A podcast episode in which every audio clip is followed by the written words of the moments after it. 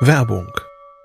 Was nervt extrem? Richtig, wenn Webseiten lange laden. Deswegen machst du deine Seiten schnell, indem du an den Web Vitals schraubst. Dabei schwer zu optimieren? Die Time to First Byte. Das hat Mitwald jetzt geändert. Im Managed Cloud Hosting des Agenturhosters bekommst du eine genaue Analyse deiner Time to First Byte. Du siehst erstmals, über welche Hebel du die KPI verbessern kannst. Teste jetzt 30 Tage kostenlos. Alle Infos unter www.mitwald.de/heise.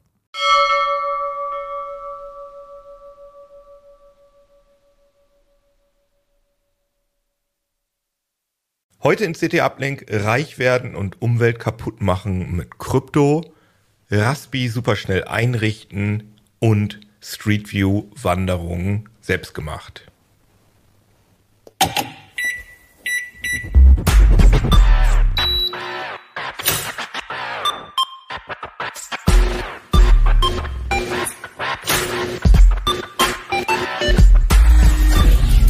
CT Uplink.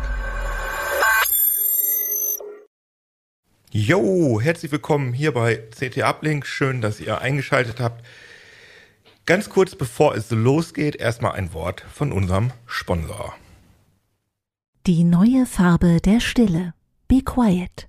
Silent Loop 2 ist die hochperformante und flüsterleise All-in-One Wasserkühlung für anspruchsvolle Anwender mit übertakteten Systemen.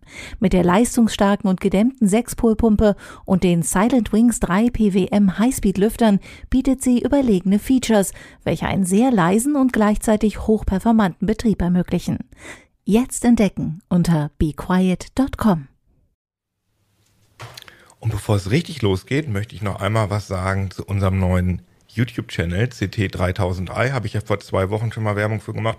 Jetzt, wenn dieses Video und dieser Podcast online ist, dann äh, ist auch bei uns im Channel das erste Video online. Wir haben uns ein Handy auf Wish bestellt. Das ist zwar auf YouTube natürlich ein alter Hut, aber das hat den CT-Dreh. Wir haben nämlich ganz interessante Sachen rausgefunden, wie diese Hersteller oder wie die Fälscher, muss man schon sagen, das machen, dass diese Handys ähm, erstmal im ersten Moment richtige Daten angeben, wenn man in die Android-Einstellung geht. Und äh, das aber alles gar nicht stimmt. Es ist wirklich, ich, ja gut, ich habe das Video gemacht, deswegen finde ich es natürlich interessant, aber ich glaube, das ist echt interessant. Also wir würden uns freuen, wenn ihr euch da mal reinklickt. CT 3003, neuer Channel. Einmal die Woche gibt's da jetzt ein Video. Also wir versuchen das einmal die Woche. So, jetzt geht's mal richtig los mit dem Uplink hier. Stellt euch doch erstmal vor. Fang du doch mal an, Mirko, bitte. Ja, Mirko Dölle, Redaktion CT. Jan Mahn ja. ebenfalls aus der gleichen Redaktion und auch aus dem gleichen Ressort, nämlich Systeme und Sicherheit. Das ist ja ein Zufall. Und ähm, Ronald Eikenberg ebenfalls aus dem Ressort Systeme und Sicherheit der CT. Ich bin Jan Kino Jansen, ich bin nicht aus dem Ressort, sondern ich bin aus dem Ressort Mobiles Entertainment und Gadgets und auch dem Ressort YouTube-Channel im Moment vor allem. Ja, äh, fangen wir mal an äh, mit Krypto. Ich habe gerade schon gesagt, reich werden und Umwelt kaputt machen.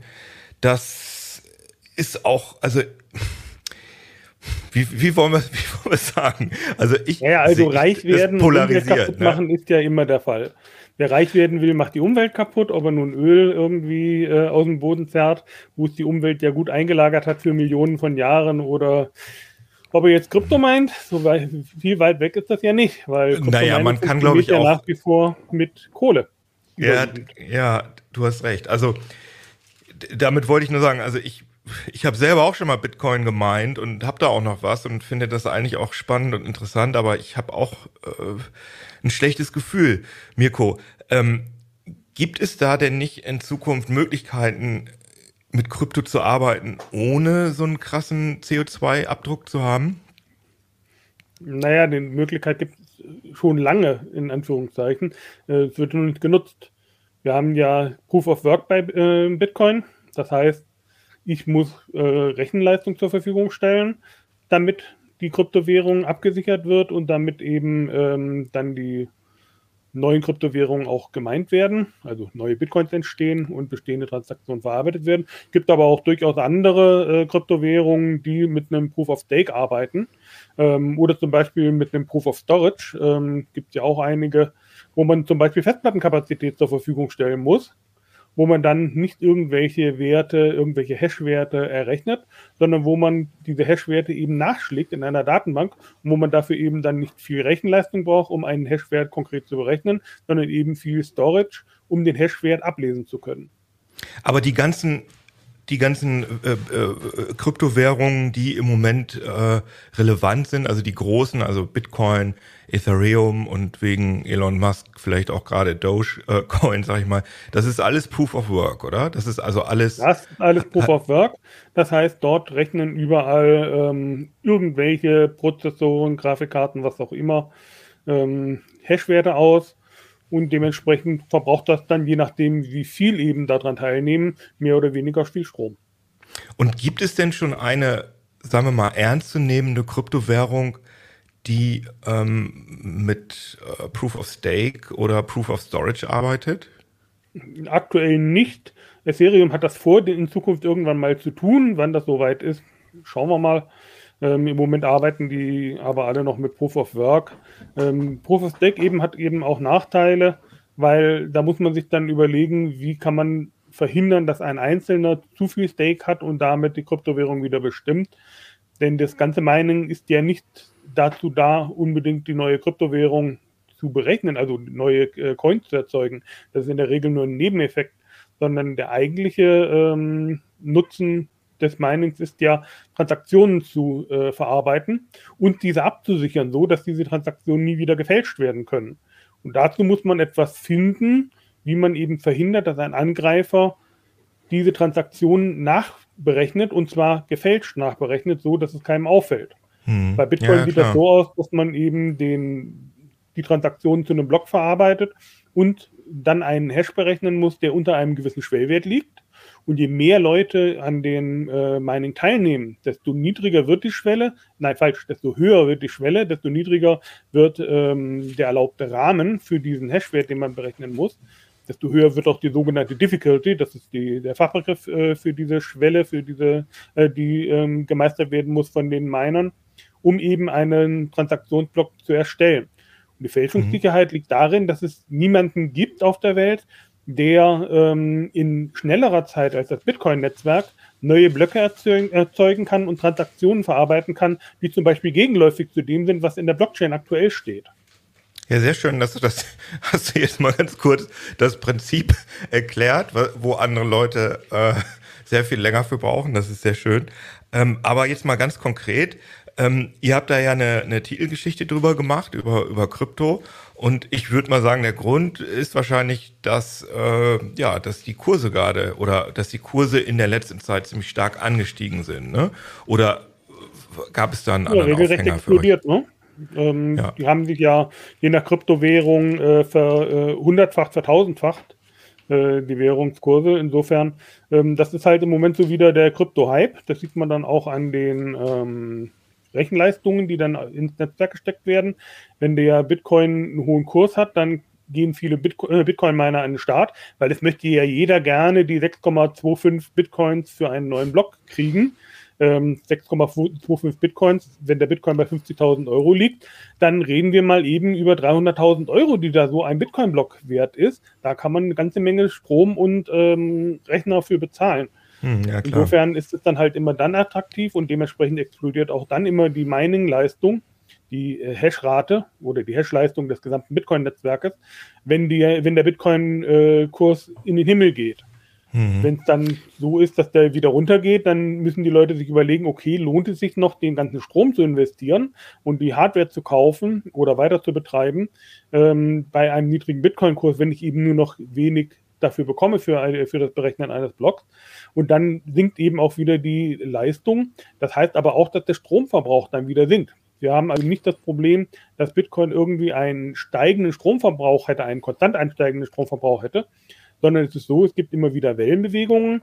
Wenn der Kurs hochgeht, wenn viele Miner an den Start gehen, wird mehr Strom verbraucht. Und wenn der Kurs dann wieder runtergeht oder viele Miner offline gehen, zum Beispiel weil die ähm, Subvention für den Bitcoin zurückgefahren wird, so wie letztes Jahr im Mai, wo ja die, ähm, wo ja der Lohn, die, ähm, wie nennt sich das, wo die, wo die Reward, ähm, mhm. die Belohnung aus dem Bitcoin-Netzwerk von 12,5 Bitcoins runtergefahren wurde auf äh, 6,25 Bitcoins. Das war dieses vier Halving. Halving, ne, oder? Genau, das ist das sogenannte Mhm. Halving, wo dann eben die ähm, Reward halbiert wird. Das passiert etwa alle vier Jahre und dementsprechend sind zu dem Zeitpunkt natürlich auch viele Bitcoin-Miner offline gegangen, weil es sich für sie nicht mehr gelohnt hat. Aber apropos Lohn, ist es, ist es denn jetzt im Moment noch so, dass ich mit meiner normalen PC-Hardware Bitcoins, also lohnenswert Bitcoin meinen kann? Oder ist Schon ganz das lange nicht so? mehr. Schon seit 2011 ist CPU-Mining überhaupt nicht mehr ähm, konkurrenzfähig. Auch Grafikkarten-Mining ist seit, glaube, 2013, 2012 oder 2013 in keiner Weise mehr lohnenswert. Das waren heute nur noch spezielle ASICs, also speziell für einen Zweck gefertigte Chips. Mhm. Wir haben hochperformante äh, Hash-Einheiten, die eben Mhm. sehr schnell einen bestimmten äh, Hash-Algorithmus beherrschen, nämlich den SH256 ähm, Hash, den Bitcoin verwendet. Diese lassen sich aber dann auch nur für Kryptowährungen einsetzen, die genau diesen Hash-Algorithmus nutzen. Ja, das heißt, klar. auch ein Bitcoin-Miner kann keine Ether minen und umgedreht, ein Ether-Miner ist unheimlich schlecht darin, Bitcoins zu meinen. Aber Ether wird meines, oder frage ich dich, du weißt es besser, also Ether wird aber nicht auf ASICs, sondern auf Grafikkarten noch gemeint. Ähm, überwiegend derzeit wird es noch, werden es noch Grafikkarten sein. Der Trend ist aber auch da ähm, in Richtung ASIC-Miner. Ähm, Bitmain ist der wichtigste Hersteller von Kryptominern, ist Mhm. auch in China ähm, beheimatet. Und die Mhm. haben immer wieder neue Kryptominer vorgestellt, ASIC-Miner vorgestellt, auch für solche Kryptowährungen, die eigentlich genau darauf ausgelegt wurden, nicht mit ASICs gemeint werden zu Ah, können. interessant. In dem Mhm. Fall zum Beispiel äh, Ether, dafür haben sie auch einen neuen Miner vorgestellt. Ether verbraucht relativ viel Speicher und äh, das braucht Bitcoin nicht, deswegen haben sich die ASICs-Hersteller oder Bitmain insbesondere bei den Bitcoin-Minern eben darauf zurückgezogen, sehr viele Hash-Einheiten zur Verfügung zu stellen, aber sehr wenig RAM, weil den braucht einfach, den braucht man für Bitcoin einfach nicht. Und für Ethereum braucht man sehr viel RAM, deswegen benutzt man auch sehr gerne Grafikkarten dafür. Und vor allem die neuen Spielegrafikkarten der 3000er Familie, zum Beispiel von Nvidia, die Mhm. ganz kurz äh, hoch im Kurs bei den Bitcoin-Minern, mit viel Speicher dabei, können die richtig gut solche äh, Kryptowährungen wie zum Beispiel Ethereum meinen. Und die Leute, die keine Spiele kriegen, die kriegen keine Karten. Die Äh, die, die die Leute, die nur Spiele spielen wollen, die können keine Karten auf dem Markt kaufen. Ne? Das ist ja im Die, Moment die immer kriegen noch die das Problem. gebrauchten Karten. Das ist auch Teil des ähm, Geschäfts der Miner. Wenn dann Mhm. die ähm, Grafikkarten, wenn neuere Grafikkarten erscheinen, die noch mehr Performance bieten, die noch mehr Mhm. Leistung für das Watt Strom bieten, weil das ist die interessante Größe. Strom ist dort der Kostentreiber bei den äh, ganzen Minern. Ähm, Mhm. Das ist der Hauptkostenanteil neben der Hardwareinvestition. Und wenn eine Mhm. neue Grafikkartenfamilie kommt, dann werden halt die alten Grafikkarten, die jetzt, sagen wir mal, ein halbes Jahr schon gelaufen sind, als äh, im Mining-Betrieb, werden dann verkauft, gebraucht an die ganzen äh, Gamer. Das ist zum einen für die Gamer eine durchaus gute Möglichkeit, an günstige Grafikkarten ranzukommen. Hat aber natürlich den Nachteil, dass die Miner die ganzen äh, schnellen Grafikkarten vom Markt wegkaufen, im Mhm. Prinzip bevor sie überhaupt auf den Markt kommen, ähm, sodass man dann eben als äh, Gamer richtige Schwierigkeiten hat, an aktuelle Grafikkarten ranzukommen. Und Nvidia Nvidia hat das ja auch schon Genau. ähm, genutzt und äh, will ja jetzt zum zweiten Mal eine Bremse in die, ich glaube, das ist die 3060 gewesen oder 3080 einbauen, ähm, sodass der Treiber verhindert, dass man die Karte für Bitcoin-Mining, äh, für, für äh, Ethereum-Mining Mhm. einsetzen kann oder auch für andere Kryptowährungen. Der soll also erkennen, wenn dort nicht gespielt wird, sondern wenn dort eben Kryptowährungen gerechnet werden und soll dann künstlich die Leistung drosseln. Ob das Erfolg haben wird, bei dem ersten Versuch haben sie das Problem gehabt, dass es schon einen Beta-Treiber gab ohne die Bremse, der dann natürlich sofort die Runde gemacht hat, sodass die Bremse hinfällig war. Achso, das müssen die sozusagen schon direkt bei Release. Also es darf keinen öffentlich zugänglichen Treiber geben, in dem diese Genau. Bremse noch nicht aktiv ist. Ah, ich verstehe. Weil wenn es einen solchen Treiber irgendwo gibt, den äh, Minern, Klar. ist völlig egal, ob der er irgendeinen. Renderfehler oder so enthält, das interessiert Ja. sie nicht, weil es hängt eh nie ein Monitor dran. Die Ja. wollen nur, dass die GPU benutzbar ist. Und sobald die GPU benutzbar ist und einen Treiber gibt, der die GPU nutzbar macht und der das äh, Compute-Interface freigibt quasi, ähm, sind die Miner happy und sind auch mit einem uralten Treiber völlig zufrieden. Während die äh, Gamer das natürlich nicht sind, weil die dann eben die ganzen Grafikfehler haben. Insofern ja. äh, hilft es dem Grafikkartenhersteller überhaupt nicht, nachträglich irgendwo eine Bremse zu aktivieren. Und das war beim ersten Versuch von Nvidia, das bei der 3060 oder 3080 in den Griff zu kriegen, das Problem, dass eben dieser Beta-Treiber schon draußen war. Jetzt mhm. machen sie mit der nächsten äh, GPU-Generation den nächsten Anlauf dazu. Die Frage ist halt, ähm, das ist ja jetzt keine komplett neue GPU, sondern nur eine Fortführung. Wie lange wird es dauern, bis irgendein findiger äh, Hacker den alten Treiber so modifiziert, dass er vielleicht mhm. auch mit den neuen Grafikkarten dann klarkommt? Ähm, weil, wie gesagt, das ganze Rendering und so weiter interessiert die ähm, Miner nicht. Die brauchen eigentlich nur das Computerinterface zur äh, GPU, weil darüber lassen sie dann die ganzen Berechnungen laufen. Ah, also ja, die, okay. Geschichte, die, Geschichte, der Kopierschütze zeigt ja eigentlich, dass es sehr wahrscheinlich ist, dass das umgangen wird. Also es hat ja noch nie Genau, das Hase-Igel-Spiel hat der Hase noch nie gewonnen. Kann das nicht auch sein, dass das einfach nur irgendwie auch ein bisschen äh, primär ein Statement von Nvidia ist, um den Leuten zu zeigen, hey, wir tun ja, wir versuchen ja schon was zu tun, damit ihr Gamer eure Grafikkarten kriegt. Ich meine, eigentlich sollte, könnte Nvidia das ja auch egal sein, ob jetzt das ein Gamer ist, der die Grafikkarte kauft oder ein Miner, oder? Oder Nein, Nvidia hat natürlich das Problem, dass die speziell für Mining und für Rechenzentren so, ähm, ja, GPUs äh, anbieten, Grafikkarten anbieten, mhm. die eben nicht zum Spielen gedacht sind, die, sondern eben äh, für Rechenzentren gedacht sind als Rechenbooster, äh, ähm, ähm, die eben nur über das Computerinterface benutzt werden. Die sind natürlich entsprechend teuer und Nvidia möchte die natürlich auch gerne an den Mann bringen. Für die ähm, Miner ist das aber ein Problem, weil diese Grafikkarten können sie dann nicht nach, ich sag mal, sechs Monaten ähm, über Ebay an den äh, Gamer verkaufen, sondern diese äh, Grafikkarten können sie dann nur an andere Miner verkaufen, die natürlich auch lieber die neueste Generation haben wollen, beziehungsweise, ich sag mal, alle sechs Monate einfach einen ähm, Rollieren machen, neue Grafikkarten kaufen, damit sie keine Probleme mit irgendwelchen Defekten haben und vor allem, weil sie die gebrauchten Grafikkarten bisher eben recht gut an die Gamer absetzen können. Weil wenn ja, okay. es die Grafikkarten neu quasi gar nicht zu kaufen gibt, dann stürzen sich natürlich alle auf die gebrauchten, die haben entsprechend hohe Preise und dementsprechend können dann die Miner sehr viel ihrer Investitionskosten dadurch wieder einspielen. Wenn okay. das jetzt geändert wird und Nvidia ähm, die Miner dazu zwingt, reine Mine-Grafikkarten zu kaufen, funktioniert das Geschäftsmodell für die Miner so in dieser Form nicht. Mhm, verstehe, verstehe. Man, man, kann vielleicht noch dazu sagen, dass ja gebrauchte Karten teilweise über dem Normalpreis verkauft werden. Ähm, das heißt, man ja. macht da nicht mehr Verlust, wenn man sie ein halbes Jahr benutzt und dann gebraucht verkauft, weil der Markt halt so knapp ist, dass man sogar noch 50 Dollar draufschlagen kann. Ja, aber das ist jetzt wahrscheinlich hat auch mit Corona zu tun wahrscheinlich, ne? Oder? Es ist wahrscheinlich nicht, wird nicht immer so sein, dass der Markt so. Also das war schon ist. bei den ähm, Familien der, bei der 10er Familie so, bei der GTX mhm. äh, 1070, 1080, war das schon ein Problem, dass die 1080 relativ knapp am Markt war, weil eben die Miner sehr viel davon weggekauft haben. Ja, interessant, okay. Aber jetzt nochmal, wenn man gar nicht meinen will, sondern wenn man einfach nur sich vom Hype äh, ja, mit mitschleifen lässt und sagt, ach, jetzt will ich auch mal so einen ollen, so ein, so so ein Krypto-Ding kaufen. Wo, also das höre ich auch mal in meinem Bekanntenkreis, dann sagen Leute, ach, ich will jetzt auch mal so ein Ether oder so kaufen oder ein Bitcoin oder einen ganzen wahrscheinlich im Moment nicht, sondern eher ein, ein Zehntel oder so. Ähm, gibt es da, naja, ich meine, du hast wahrscheinlich jetzt auch nicht so eine ganz konkrete Empfehlung für irgendeinen Ort, wo man wo man Bitcoins kaufen kann. In Deutschland oder? ist das relativ einfach, weil in Deutschland gibt es nicht viele Quellen, wo man Bitcoins kaufen kann.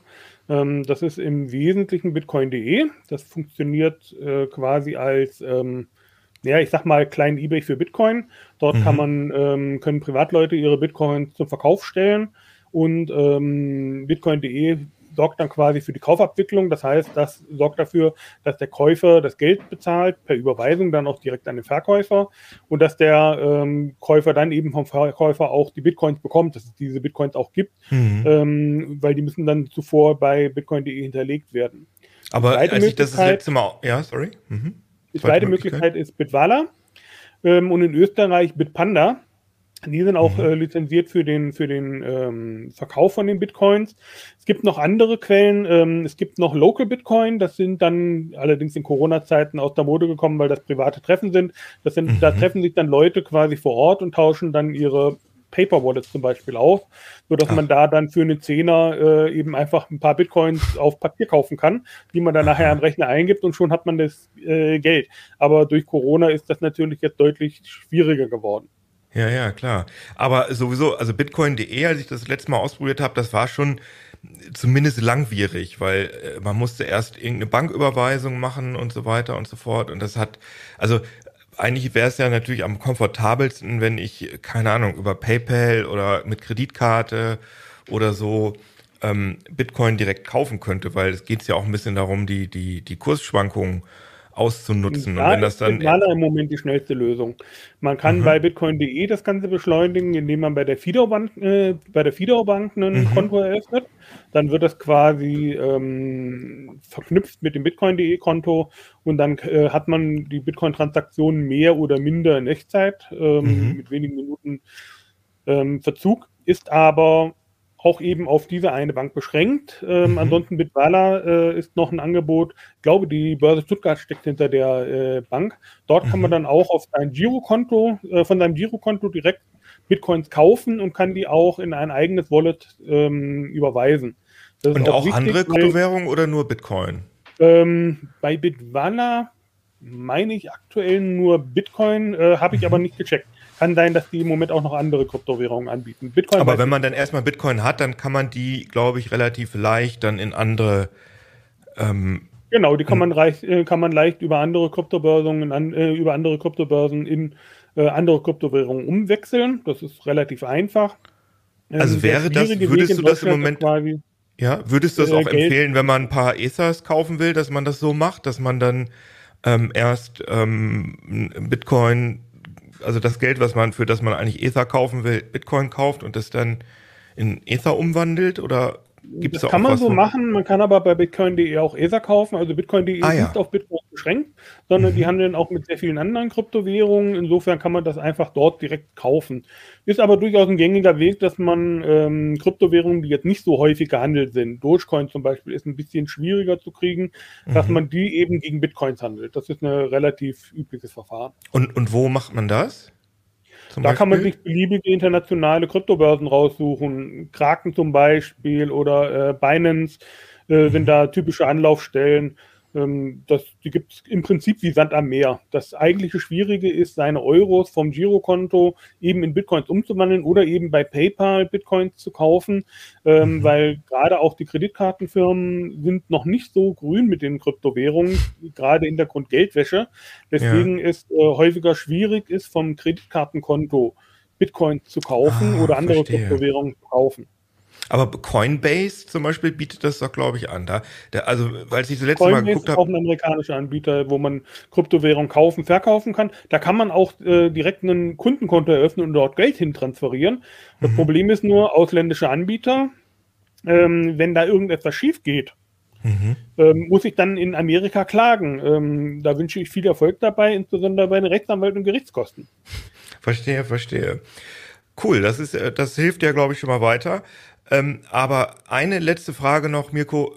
Du als Experte, was empfiehlst du denn, wo man das Zeug dann lagert? Also man kann ja jetzt beispielsweise das, es gibt ja Leute, die lagern das dann äh, da, wo sie die Bitcoins gekauft haben. Ich weiß nicht, geht wahrscheinlich auch bei Bitwalla oder so. Also bei, bei Kraken geht das auf jeden Fall, dass du da dann das Zeug liegen lässt. Das geht eigentlich überall. Ähm, du kannst halt äh, eine, äh, ja, dir eine Wallet-Software installieren, sowas wie Exodus oder so. Du kannst dir eine Paper Wallet machen, du kannst dir so, eine, so einen USB-Stick kaufen. Was empfiehlst du? Grundsätzlich immer Bitcoin selber aufbewahren und auch andere Kryptowährungen. Niemals die Kryptowährungen bei der Börse belassen, weil naja, ähm, wo viel ist, wird auch viel geholt. Sprich, die ganzen Angreifer gehen natürlich auf die Kryptobörsen. Mhm. Und ähm, wir hatten in der Vergangenheit so viele Einbrüche bei Kryptobörsen, wo dann das Geld abhanden gekommen ist. Unter anderem äh, der letzte Fall, größere Fall war in äh, Italien, Alsbit.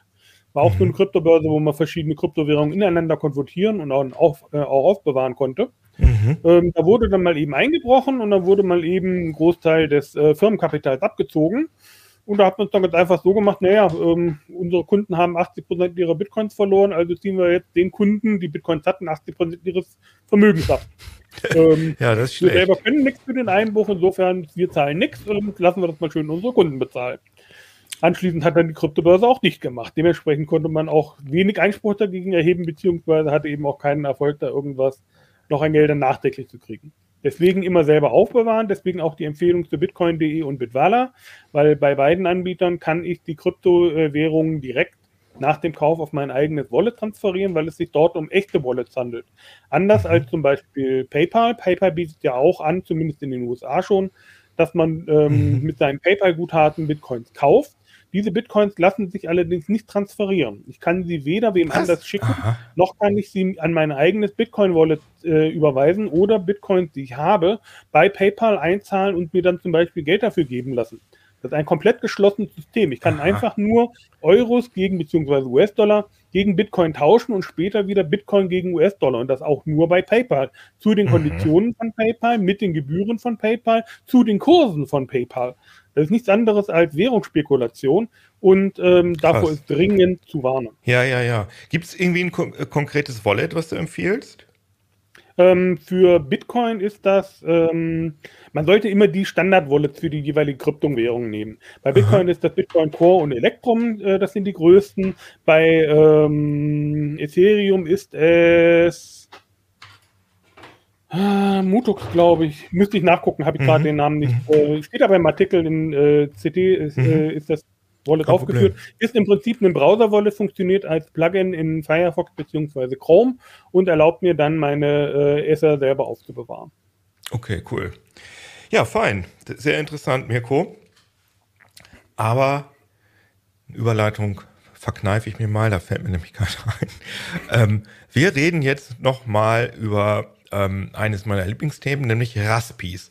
Ich habe äh, für den YouTube-Channel ähm, bereiten wir gerade schon einige Videos vor, habe ich mich in letzter Zeit total viel mit äh, Raspberry Pis äh, beschäftigt. Und der erste Schritt, den man da immer macht, ist immer, man nimmt die Micro-SD-Karte und schmeißt da irgendein System drauf. Und äh, du hast da was, ja, du hast da was ähm, in CT reingeschrieben, wie man das alles viel einfacher machen kann. Erzähl doch mal. Ja, ich habe einen Artikel geschrieben, wie man den Raspi super schnell einrichtet. So Einrichtungsartikel hatten wir schon relativ viele. Wahrscheinlich hat auch jeder der Anwesenden so einen schon mal geschrieben, wenn ich das richtig sehe. Ähm, es gibt aber Neuigkeiten, die ich erzählen wollte, weil es ähm, schneller und einfacher geworden ist. Und gerade wenn man mit vielen Raspis arbeitet oder häufig neue ähm, Systeme aufsetzt, dann spart man viel Zeit und viel Mühe und ähm, ja, also du meinst Ganze jetzt konkret diesen, diesen Assistenten, der immer auftaucht am Anfang, wo man dann tausend Sachen gefragt wird und, und hier weiterklicken und WLAN und, und äh, welche Lokal, welches Locali und so man haben will, ne? Das meinst du? Genau, das sind so ein paar grundlegende Einrichtungsschritte, die man immer durchführt. Je nachdem, ähm, wie man den jetzt nutzt, ob man äh, Maus, Tastatur und äh, Monitor angeschlossen hat, dann kann man sich da durchklickern nach dem ersten Start ähm, oder ob man da jetzt im SSH drauf zugreift. Ähm, ein mhm. Schritt ist zum Beispiel ähm, die Tastaturbelegung natürlich, weil man sonst ähm, schon beim Eintippen des Passworts Probleme bekommt. Das berühmte QWERTY-Problem. Ähm, mhm. Also das, das Ganze ist voreingestellt, die US-Tastenbelegung, ähm, ne? dass das Z das Y ist und umgekehrt. Genau, und ähm, wenn wir mal ganz vorne anfangen, also man schreibt ja das Image auf, auf eine SD-Karte und ähm, da hat sich im Prinzip der Raspberry äh, Pi Imager durchgesetzt. Das ist ein offizielles Tool, das ist so, so ein Open-Source-Ding, wo man einfach eine, ja, ein Image auswählen kann, entweder Raspberry Pi OS oder auch Sachen für Spiele-Emulation oder 3D-Drucker, da kann man ganz viel auswählen und dann wählt man die SD-Karte aus und dann schreibt man es drauf. Das ist mhm. ziemlich easy. Ähm, und da gibt es seit ein paar Wochen was Neues und das ist richtig cool, wenn man ähm, eine Tastenkombination eintippt. Und zwar ist das Steuerung Shift X, kann man eine Reihe von Voreinstellungen vornehmen. Und das, In ähm, dem Raspberry Pi Imager quasi. Also man, man startet den Imager und dann kann man ja, hast du ja gerade schon gesagt, kann man sein, äh, die Distri auswählen, also zum Beispiel RetroPie oder Ras Raspberry Pi OS. Und da drückt man dann diese Tastenkombination. Genau, das ist bevor man, verlinkt. Bevor man auf, die, auf den Datenträger schreibt. Genau, also es geht zu jeder mhm. Zeit und sinnigerweise macht man das, bevor man schreibt. Äh, und das ist tatsächlich nirgendwo verlinkt aktuell. Also man muss tatsächlich diese Tastenkombination drücken, um da reinzukommen. Und äh, wie das aussieht. Genau, wie so wie der Konami-Code, nur ein bisschen ja. einfacher. Ähm, und äh, wir haben ein kleines Video dazu. Wenn Johannes das gerade mal abfahren kann, das Band, dann sehen wir das auch. Also für die Leute, die uns nur zuhören, man sieht jetzt hier den Raspberry Pi Imager, in dem Ronald jetzt gerade das Raspberry Pi OS auswählt und jetzt den Mikro, den Kartenleser und jetzt drückt er, ah, jetzt drückt er die Taste und jetzt kommt da ein erweiterte Option, poppt da auf und da kann er zum Beispiel ja, Overscan deaktivieren, das Passwort angeben, Wi-Fi einrichten. Ja, das ist cool. Und das äh, ja, sorry. Noch, noch ganz kurz zu dem, was man da sieht. Also das sind so die wichtigsten Sachen, die man immer einstellt. Ähm, man kann den Benutzernamen ändern, man kann das vorgegebene Standardpasswort ändern, sollte man in jedem Fall tun. Ähm, bis hin auch zu den WLAN-Einstellungen. Und das ist richtig nett gelöst, weil das Tool ähm, die WLAN-Konfiguration des Systems ausliest, auf dem das Tool läuft. Das heißt, das war jetzt ah. ein Windows-Rechner. Dann ist da mein SSID und das Passwort drin und ähm, wenn ich das dann alles eingestellt habe, ich kann da beliebig viele Karten mit beschreiben, ist der Raspberry halt sofort startklar. Also ich, schließe den an Strom an, SSH geht auf, äh, WLAN ist verbunden und ich kann mich direkt äh, übers Netz einloggen oder eben natürlich über Maustastatur, je nachdem, wie ich das Ding halt benutzen will. Und der Einrichtungsassistent, der geht dann gar nicht erst auf, oder was? Den kann man überspringen. Ah ja, der okay der kommt ja in der Regel, ich glaube, nach einer gewissen Wartezeit, wenn man nichts macht. Ähm, den kann man mhm. überspringen. Ähm, der ist ja in dem Fall auch überflüssig, weil man ja eh schon alles eingestellt hat. Das Einzige, ja. was der noch macht, ist eben nach Updates zu gucken. Und das kann man aber auch über, über die Shell ganz schnell mit zwei Befehlen, die dann auch im Artikel stehen. Du musst das nicht beantworten, aber willst du uns mal sagen, wie du das rausgefunden hast? Oder ist das irgendwie ein offenes Geheimnis? Das ist ähm, im Prinzip kein Geheimnis. Also die haben das im Blog, ähm, also die Raspberry so. Pi Foundation hat es im, im, Blog veröffentlicht. Ähm, mhm. Man musste da ein bisschen lesen, aber im Prinzip äh, ist das ein Feature, auf das ich schon lange gewartet habe. Deswegen bin ich da auch direkt darauf angesprungen. Ähm, wir hatten im vergangenen Jahr für ein Projekt ähm, was ähnliches gebastelt, wo dann auch die WLAN-Konfiguration reingeschossen wurde. Mhm. Deswegen war ich da direkt im Thema. Ähm, ein paar Sachen gingen halt vorher auch schon. Also zum Beispiel eben die WLAN-Konfiguration kann man drauf auf die Boot-Partition schreiben als Textdatei oder auch ähm, eben SSH aktivieren über eine leere Datei namens, SSH. Ähm, mhm. Aber mit, mit, diesem Tool geht jetzt halt noch viel mehr. Und im Artikel steht auch genau drin, wie, wie das umgesetzt wurde, weil das auch ziemlich interessant ist. Okay. Und aber warum ist das warum ist es nicht, also warum gibt es da keine Schaltfläche von wegen erweiterte Einstellungen anschalten? Weißt du das? Ich schätze das mal, dass sie das, ja, ich schätze, dass sie das aktuell ausprobieren und äh, früher oder später dann auch irgendwie äh, verlinken werden in der Oberfläche, weil ähm, es besteht ja kein Grund, das, das vor den Nutzern zu verstecken. Also dafür ist es halt auch einfach zu nützlich. Cool, ja, ist gut. Was, ähm, vielleicht, weil wir hier ja das Vergnügen haben, dass wir hier alle so äh, Raspi-Freaks äh, sind, darf ich euch mal fragen, was sind, was eure aktuellen Lieblings-Raspi-Projekte sind? Also meins ist äh, natürlich RetroPie. Ich habe mir da ein richtig schönes Image zusammengebaut. Das, ach, ich will nicht immer über den YouTube-Channel reden, aber es kommt auch bald im YouTube-Channel. was macht ihr gerade mit dem Raspi? Also Oder meine, ist das geheim? Nee, meine Raspis machen äh, viel Smart Home mit CT Smart Home, unserer Container-Zusammenstellung für verschiedene Smart Home ähm, Teilprojekte. Das Ganze basiert dann im Kern auf MQTT und Node-RED und darüber steuert der Raspi das Licht und die Heizung und liest Dinge aus und ähm, macht äh, verschiedene Dinge hier an und aus und äh, liest Sensordaten aus und so. Nebenbei macht der Raspi. Den Soldaten liest er aus? Sensoren liest er aus. Achso, ich wollte, liest den Soldaten aus. Er liest okay. diverse Sensoren hier aus und ähm, parallel gibt es noch einen Raspi, der macht VPN, einen WireGuard-Eingang in mein äh, äh, Heimnetz, dass ich von draußen zugreifen kann. Ah, cool. Ach ja, und ich habe einen. Du? Und ich habe einen Framegrabber, einen Raspberry als Framegrabber. Ah. Den haben wir auch in der CT, ähm, dumm die dumm, welche Ausgabe ist das denn? Also jetzt, müsste das wir reden sein, über die 11, ja, das ist ja die Sendung. Ja. Ähm, und damit kann man dann aus der Ferne quasi den Raspi als äh, KVM, also Keyboard Video Mouse Device, remote verwenden. und Aha. so mit Rechner fernsteuern. Das ist ganz nett, wenn man ähm, Admin wider Willen ist, was ja viele von uns sind, die dann eben äh, Eltern, Verwandte, Bekannte äh, und auch nicht mehr so Bekannte mit äh, Support versorgen müssen. Und damit hat man dann eine Möglichkeit, das kann man den Leuten zuschicken als fertig konfiguriertes so, Device. Okay. Und dann hat man quasi eine Möglichkeit, direkt an die Rechner ranzugehen und aus der Ferne alles zu tun, was derjenige auch tun kann, kann auf dem Bildschirm die Maus ihm führen und dorthin positionieren, wo er sie gerade äh, hinhaben müsste, kann ihm die Any Key-Taste zeigen und all solche Geschichten. Also die Leute schließen das einfach an ihren, sagen wir mal, Windows-PC über USB an genau. Und hängen genau, über USB noch ins und Netzwerk. über die Strombuchse des Raspberry.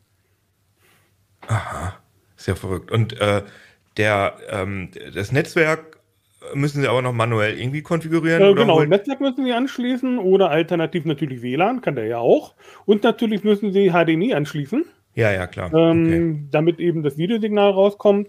Ähm, da die meisten Grafikkarten mehr als einen Videoausgang haben, ist das heute eigentlich kein Problem mehr, das im Rechner anzuschließen. Braucht man solche Sachen wie Videosplitter oder so nur noch selten. Cool. Aber du hast Frame Grabber gesagt, sind Frame Grabber nicht also ich habe jetzt an sowas wie einen HDMI-Grabber gedacht, den man an Rechner Genau, anschließt. das ist das auch.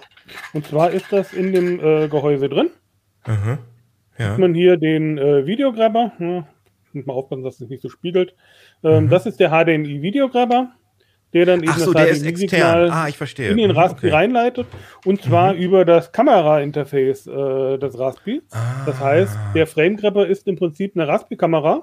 Mhm ja, und das wird dann einfach vom Raspberry rausgestreamt. Ähm, Im Moment noch als MJPEG-Stream, demnächst auch als H264-Stream übers mhm. Netzwerk und dementsprechend über den Rückkanal bekommt man dann die Tastendrücke, sodass man im Browser den Raspberry komplett fernbedienen kann und da über den angeschlossenen Rechner komplett fernbedienen kann mit cool. ähm, Maus und Tastatur. Jetzt bist du noch dran, Ronald.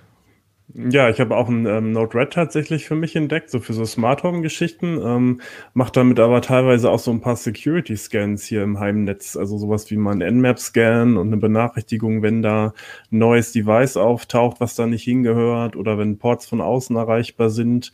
Ähm, mhm. Solche Dinge kann man da wunderbar mit automatisieren, also auch irgendwelche Shell-Klamotten, ähm, wo man früher. Und das läuft auf dem gleichen Gerät, auf dem Node-RED deine, dein Smart Home äh, steuert, da läuft dann auch noch irgendwie so ein Hintergrundprozess, der irgendwie aufpasst, was da für Geräte im, im Netzwerk sind und die schicken dir dann eine Mail oder wie funktioniert das? So ungefähr? Ja, also das ähm, Node-RED kann ja auch einfach Shell-Befehle ausführen und das äh, stößt dann Nmap-Scan an und wertet die ah. Rückmeldung aus und kann dann tatsächlich über Signal äh, mich benachrichtigen, wenn neue Geräte auftauchen, die da nicht hingehören.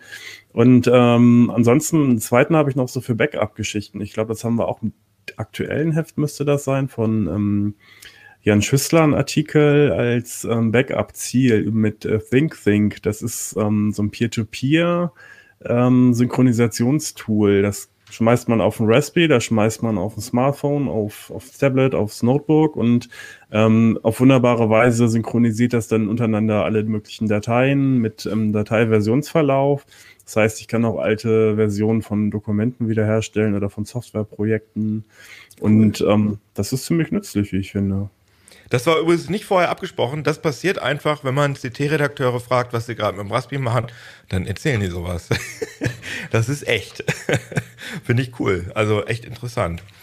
Äh, ja, Jan, äh, apropos selbst machen, ähm, du hast auch was selbst gemacht und zwar ähm, was, was die meisten Leute gar nicht wissen. Nämlich, ähm, du hast eigene Bilder in Google Street View eingespeist. Habe ich das richtig verstanden? Genau, das ist richtig. Auf die Idee bin ich irgendwie Anfang des Jahres gekommen. Da kamen wieder viele Anfragen zum Thema Google Street View. Das ist nämlich, glaube ich, Anfang des Jahres zehn Jahre alt geworden. Also 2011 hat das in Deutschland so ein bisschen gestartet. Und das ist ja auch das Problem, was man als Deutscher so hat. Ähm, das Ganze hat auf der ganzen Welt gut funktioniert.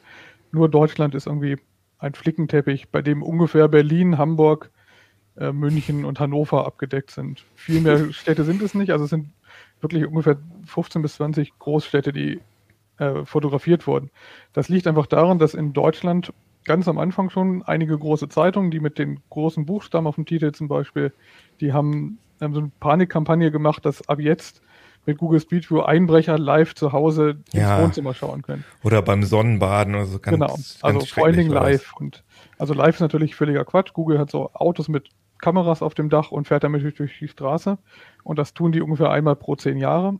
Ähm, das heißt, Also haben die hier, also in anderen Ländern, äh, also in Deutschland haben sie es einmal gemacht und einmal und nie wieder, wie du gesagt hast. Ähm, Genau, also übrigens, übrigens, wenn man auf den Hannoveraner Lutherkirchenplatz in der Hannover Nordstadt guckt, da sieht man mich äh, beim in einem Café sitzen mit meiner Freundin. da bin ich so verewigt, da bin ich auch noch dünner als jetzt und jünger, also weil es halt so alt ist. Also es ist eine schöne Zeitreise. Und ähm, in anderen Ländern ist es, habe ich aber das Gefühl, wenn ich äh, äh, mir Street View Sachen angucke, dass das schon irgendwie mindestens einmal im Jahr oder so äh, aktualisiert wird, oder? Ja, aber für, für ein Live-Video ist ein Ja. Frame pro Jahr immer noch ziemlich wenig. Also das gilt, glaube ich, nicht als Bewegtbild. Du, ich glaube, das verstehen wir auch. Ich hoffe, das verstehen Ja. auch alle, die uns hier hören Jedenfalls- und sehen, wie Street View. In Deutschland war irgendwie die, die Reaktion darauf, dass ganz viele Leute dieses Formular ausgefüllt haben und ihr Haus verpixeln Ja. haben, weil sie sich plötzlich eingeredet haben, dass Hauswände datenschutzrelevant relevant sind. Obwohl alles, was auch der, also das haben Leute und wahrscheinlich gibt es auch wieder Leserzuschriften, die sagen, ja, meine Hausfassade ist datenschutzrelevant, aber ich vertrete irgendwie die Position, was man von draußen von der Straße aus sehen kann, das muss auch jeder sehen dürfen, weil da kann jeder Ja. vorbeigehen. Es ist eigentlich öffentlich. Also- Jedenfalls hat Google dann Ja, aber gesagt, die Sicht war doch erhöht von den Autos. Das war ja, Ja. gerade nicht die Straßensicht, sondern die haben ja in der Höhe von, ich glaube, 2,50 Meter oder so ähm, gefilmt. Das 2,50 wiederum lässt ja reguläre Sichtblenden außer Kraft und außerdem auch die Architekten haben ein Urheberrecht an ihren Fassaden. Ich wollte Genau. gerade sagen, es gibt natürlich auch viele CT-Redakteure und Redakteurinnen, die ihre Hausfassaden verpixeln lassen wollen. Das ist jetzt nur unsere Meinung, meine dass wir das irgendwie, Fall, ja. genau, meine auch, dass ich das äh, irgendwie albern finde, aber natürlich äh, sind wir da, äh, ja, gibt's da, ähm, ja, Meinungsvielfalt.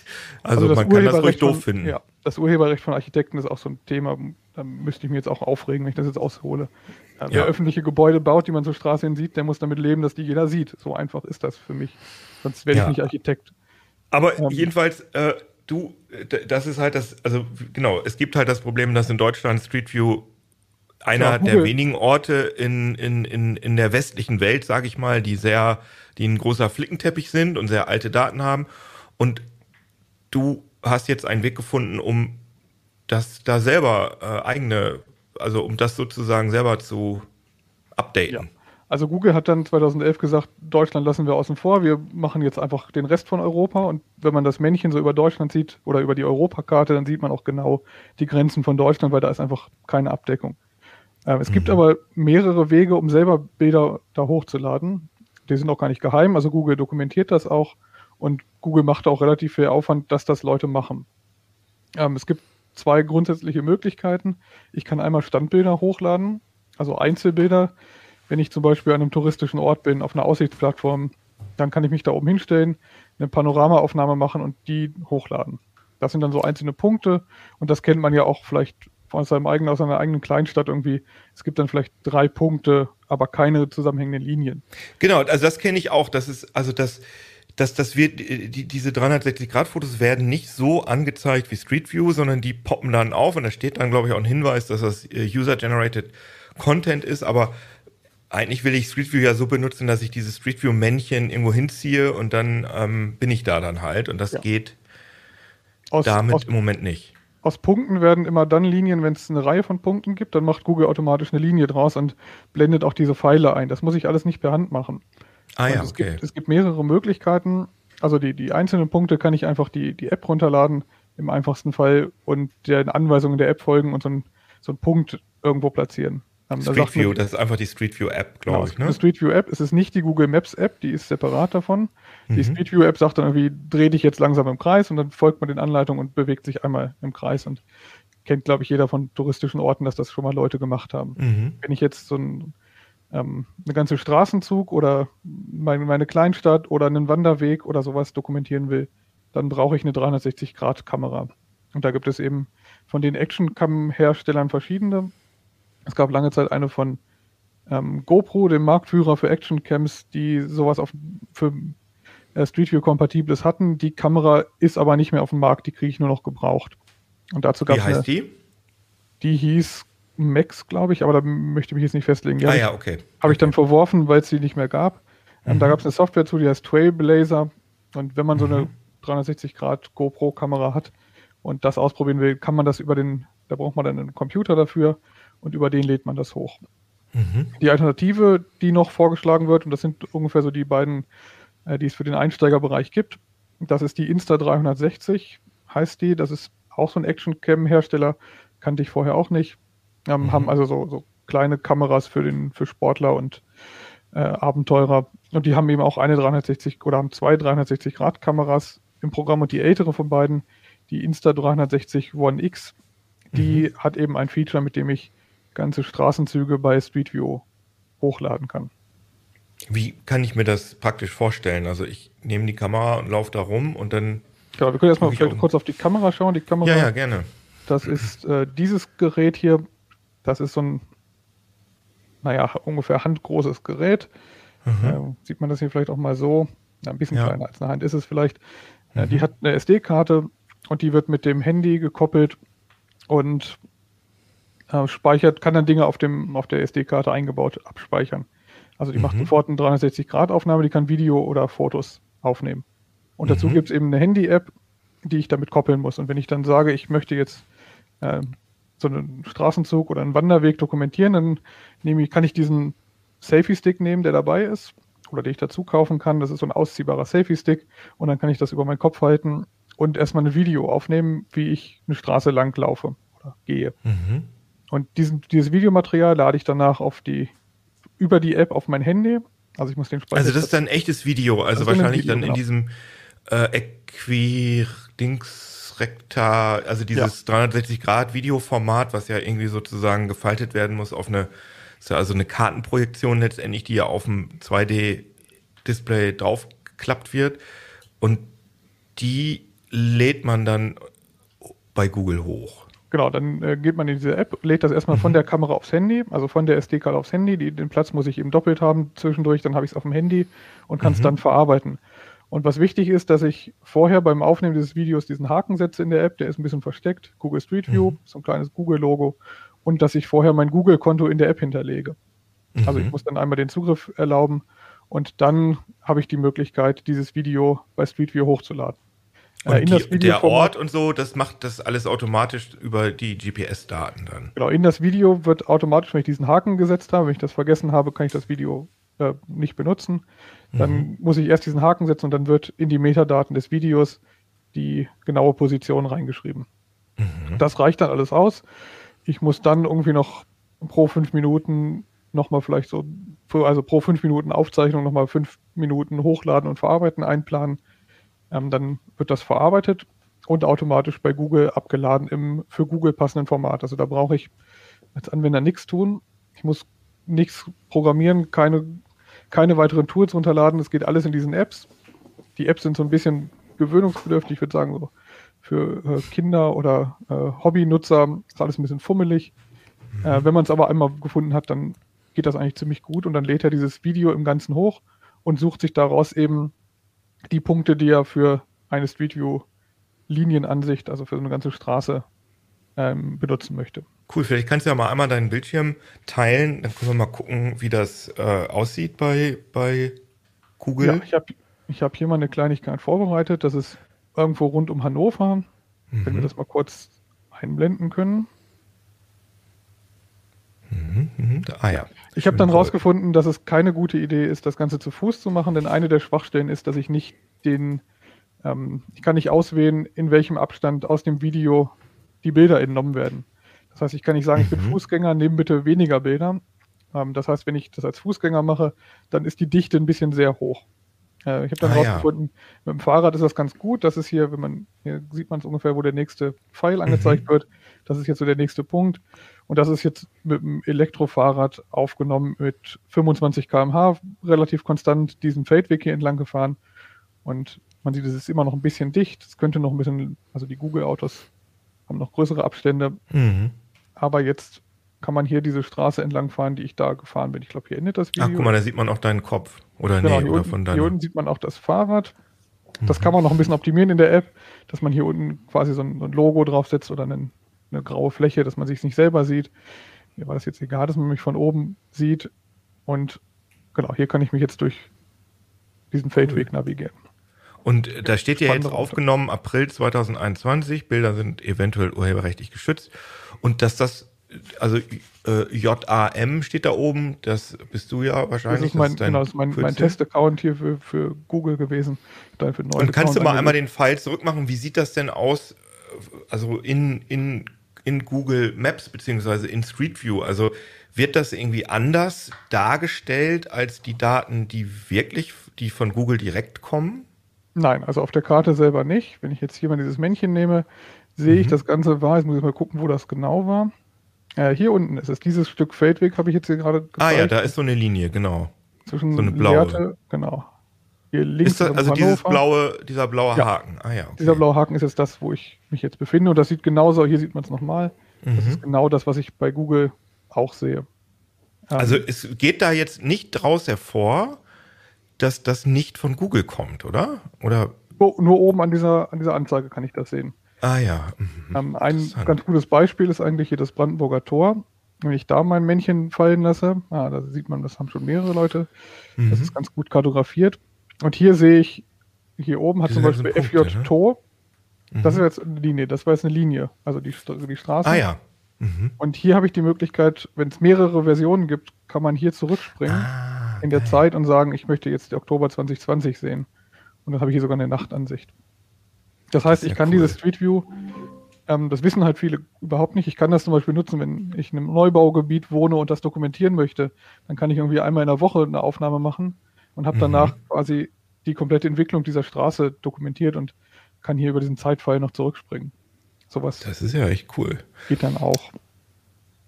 Und ähm, du hattest jetzt erzählt, dass das mit der älteren dieser Insta 360 Kameras geht. Also entnehme ich dem, dass dieses Feature äh, ab, wieder abgestellt worden ist oder was? Ähm, nein, der Hersteller hat, glaube ich, einfach relativ wenig Liebe in dieses also in diese Funktionen ah, ja. gesteckt. Da könnte aber noch viel mehr rein investiert werden.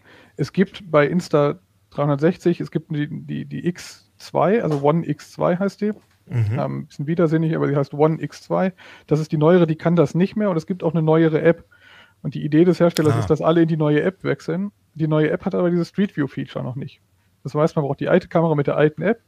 Die alte mhm. Kamera funktioniert auch mit der neuen App. Und das ist die erste Falle, in die man tappt und dann geht das nämlich alles nicht so, wie es in der Anleitung steht. Ah, verstehe. Ja, man legt das dann aus dem Store runter, da muss man aufpassen. Die alte App runterladen, die ist, sieht eigentlich fast genauso aus, ist ein bisschen komfortabler als die neue. Die neue ist noch verspielter und so Einblendungen und so penetrante Dinge. Die alte App nehmen und dann funktioniert das mit genau dieser Kamera. Aber ähm, Google hat das schon alles dokumentiert. Also das ist schon irgendwie eine API oder so. Ja, das heißt, ich kann. Dahinter steckt ein API, genau. Ich könnte mhm. das Ganze auch per Skript irgendwie oder mit einem, einer eigenen Software. Es gibt auch noch andere Software auf dem Markt. Es gibt vor allen Dingen, ich habe jetzt eben gesagt, es gibt zwei Kameras, die in Frage kommen. Das sind nämlich die aus dem Einsteigerbereich. Es gibt mhm. dann noch den Profibereich, der dann so bei 2000 Euro für eine Kamera anfängt. Ähm, dann kann ich dann, wenn ich hauptberuflich Street View Fotos machen möchte. Es kommt natürlich auch viel aus dem äh, äh VR oder zumindest war es ja eine Zeit so im VR-Bereich ganz heiß, diese 360 Grad Videos. Da habe ich auch mal ein paar getestet, als zum Beispiel Human Eyes Views, äh, die dann auch nicht nur 360, sondern auch noch stereoskopisches 360 hat. Ähm, es gibt ja auch ähm, Street View, also offizielle Street View Varianten für VR-Headsets von Google.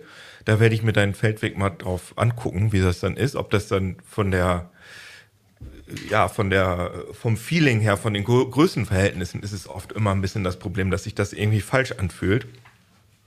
Aber auf jeden Fall cool, dass es dann auch direkt ähm, veröffentlicht wird, weil ich meine 360 Grad Fotos machen, okay, das kann man leicht mit einem einfachen Handy, hast ja schon erzählt, einmal drum drehen, aber dass man dass, dass das in Street View eingebaut werden kann, das ist ja schon also man kann sich jetzt cool. Genau, man kann sich ja die Frage stellen, warum man das macht, warum man Google seine Arbeitszeit schenken sollte.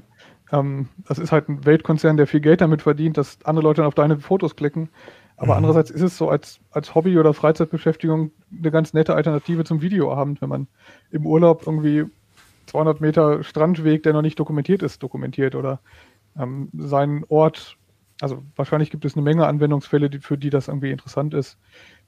Zum Beispiel das Tourismusförderungsbüro irgendeiner Kleinstadt eine mhm. Ferienhaussiedlung für einen Ferienhausbesitzer. Also es gibt da, glaube ich, schon Szenarien, warum man das machen will. Es kostet mhm. durchaus Geld. Also eine Kamera ist jetzt nicht ganz billig. Ich glaube, die liegt irgendwie bei 350 neu. Man kriegt die auch ganz gut gebraucht.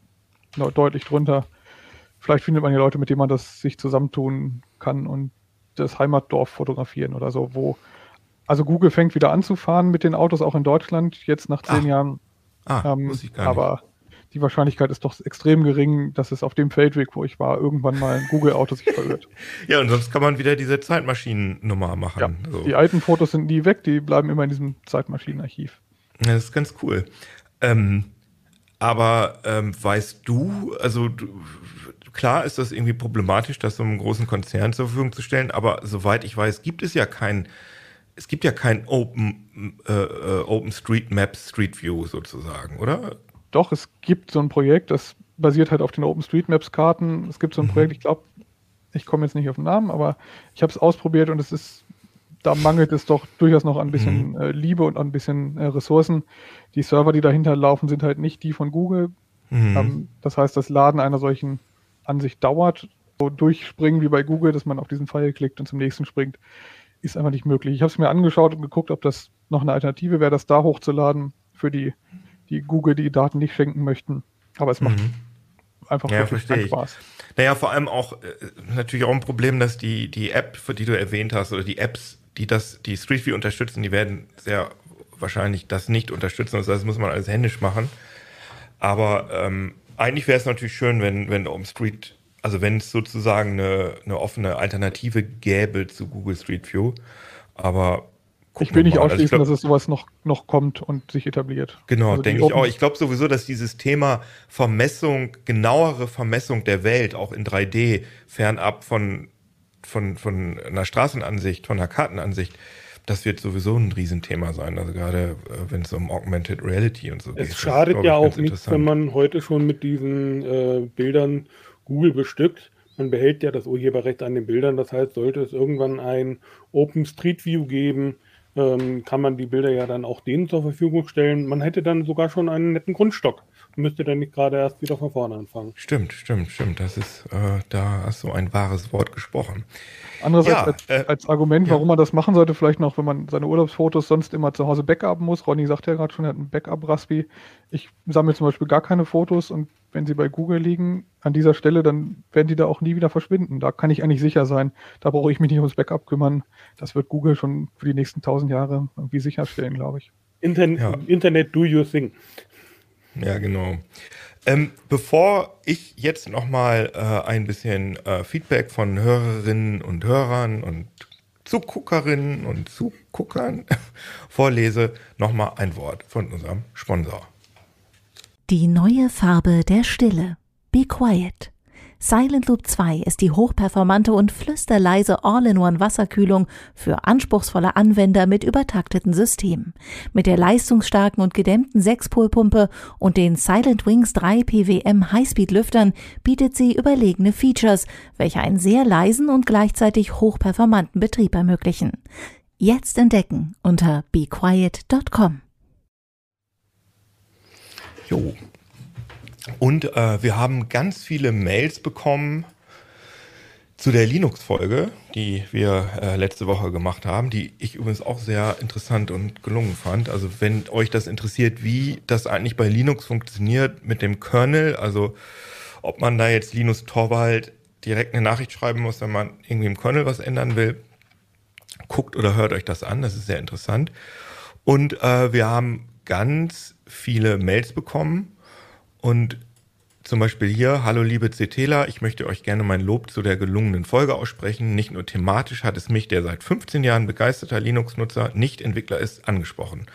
Vor allem ist es euch aber sehr gut gelungen, eine dynamische Unterhaltung aufzubauen, wodurch die circa eine Stunde mit Informationen und spannenden Erzählungen einfach sehr rund wirkte. Von Philipp kam die Mail, da haben wir uns natürlich sehr darüber gefreut und es kamen ganz viele Lob-Mails. Und ähm, ja, also wie gesagt, schickt uns auch zu dieser Folge gerne Mails an uplink.ct.de. Äh, abonniert den Channel auf YouTube und vielleicht auch den neuen Channel CT3003. Habe ich heute noch gar nicht erwähnt, ne? Oder? Oder habe ich, hab ich noch gar nicht? Ich habe es, glaube ich, überhört. Und äh, auf jeden Fall vielen Dank für euch drei, dass ihr da wart. Das war sehr interessant. Und äh, dann würde ich sagen, ich wünsche euch allen ein schönes Wochenende und bis zum nächsten Mal. Tschüss. Tschüss. Tschüss. Was war das denn mit der Hand, Mirko? Wo kam die denn her?